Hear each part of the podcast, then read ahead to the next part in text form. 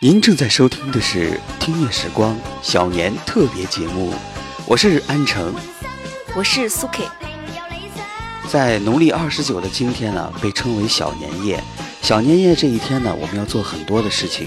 首先呢，就是祭灶王。民间传说，每年腊月二十三，灶王爷都要向天上的玉皇大帝禀报这家人的善恶，让玉皇大帝进行奖赏。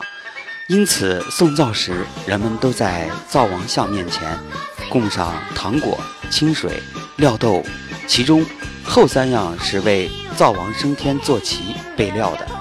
祭灶时，还要把关东糖用火融化，涂在灶王爷的嘴上，这样他就不能在玉帝那里讲坏话了。民间有男不拜月、女不祭灶的习俗，因此祭灶王爷仅限于男子。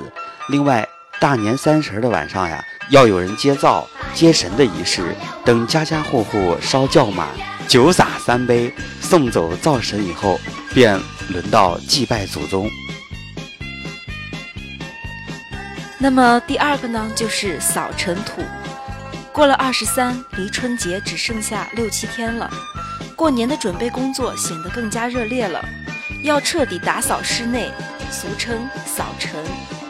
扫尘为的是除旧迎新，拔除不祥，各家各户都要认真彻底的进行清扫，做到窗明地净，粉刷墙壁，擦洗玻璃，糊花窗，贴年画等等。那么下一样呢，就是小朋友最喜欢的剪窗花了。所有的工作中，剪贴窗花是最盛行的民俗活动。呃，内容有很多，比如植物，还有故事，还有喜鹊、燕子。孔雀戏牡丹，狮子滚绣球，二龙戏珠，鹿鹤同春，等等等等，有很多。第三个呢，就是贴春联，家家户户都要写春联。民间讲究有神必贴，美门必贴，美物必贴，所以春联数量最多，内容最全。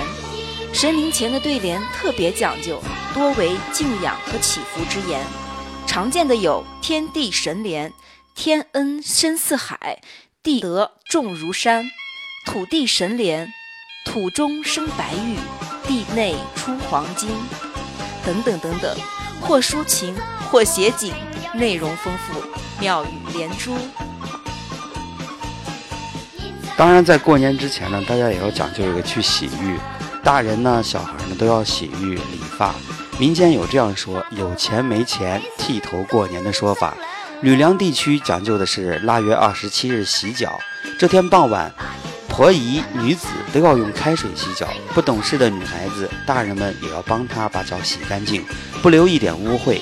民间传有腊月二十七，婆姨、女子都要洗脚，一个不洗脚，脓流害水七个月的说法。呃，今天是小年夜，为此呢，我们特地给大家准备了以上四条简单的民俗活动，那么也供大家慢慢的去品味。这里是听夜时光，我是安晨，我是苏 K。好了，今天的节目虽然很简短，但是很正式。再见。再见。为什么我说一句你要说一句？因为我爱听夜时光啊。对啊，我也很爱啊，你们爱吗？